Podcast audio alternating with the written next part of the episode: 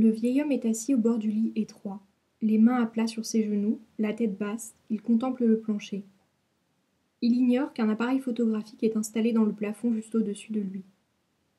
L'obturateur se déclenche sans bruit une fois par seconde, produisant 86 400 clichés à chaque révolution de la Terre. Même s'il se savait surveiller, cela ne ferait aucune différence. Son esprit est ailleurs, à la dérive parmi les créatures qui hantent son imagination tandis qu'il cherche une réponse à la question qui l'obsède. Qui est-il? Que fait-il là? Quand est-il arrivé et jusqu'à quand y restera-t-il? Avec un peu de chance, le temps nous dira tout.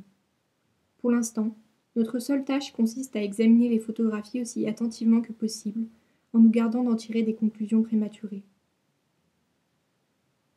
Il y a dans la chambre un certain nombre d'objets, et sur chacun d'eux, on a fixé une bandelette de papier blanc où figure un mot écrit en capital. Sur la table de chevet, par exemple, le mot est table. Sur la lampe, le mot est lampe. Jusque sur le mur, qui n'est pas un objet au sens strict, il y a un bout de papier qui dit mur. Le vieil homme relève un instant les yeux. Il voit le mur, il voit le bout de papier fixé au mur et il prononce à voix basse le mot mur. Ce que l'on ne peut savoir à ce stade, c'est s'il lit le mot écrit sur le bout de papier ou s'il note simplement le mur. Il se pourrait qu'il ne sache plus lire, mais qu'il reconnaisse encore les choses pour ce qu'elles sont, et soit encore capable de les appeler par leur nom, ou à l'inverse, qu'il ait perdu la capacité de reconnaître les choses pour ce qu'elles sont, mais qu'il sache encore lire. Il est vêtu d'un pyjama de coton à rayures bleues et jaunes et a les pieds enfilés dans une paire de pantoufles de cuir noir.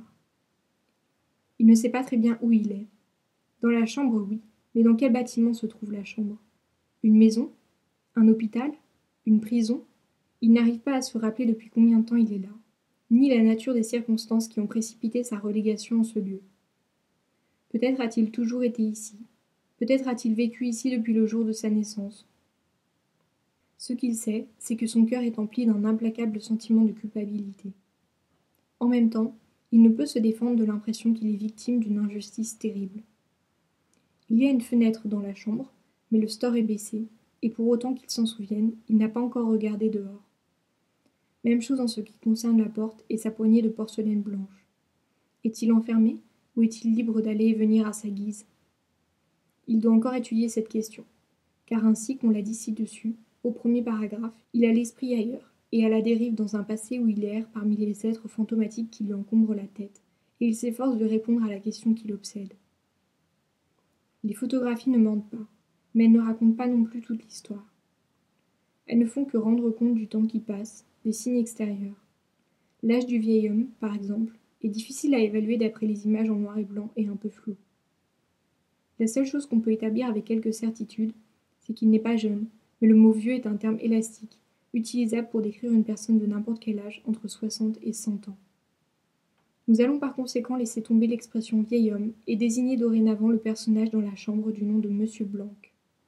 Jusqu'à nouvel ordre, un prénom ne sera pas nécessaire.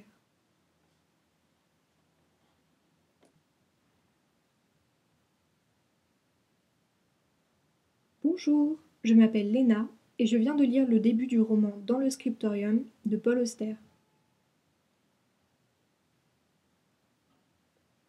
Comme vous avez pu l'entendre, on ne fait pas plus mystérieux comme entrer en matière. Un vieil homme, Monsieur Blanc, se réveille sans aucun souvenir dans une chambre inconnue.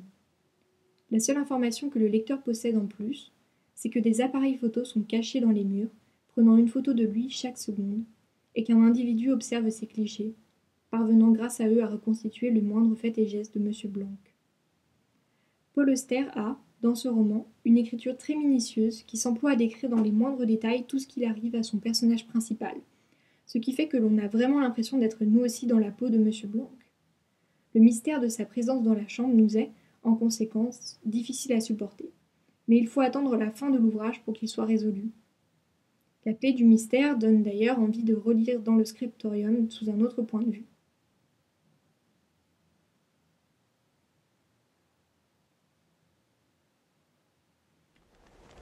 La semaine prochaine, dans Vendredi ou les livres fantastiques, on parlera du plus bel événement de votre vie, ou pas. Je vous souhaite une très bonne semaine et je vous dis à vendredi.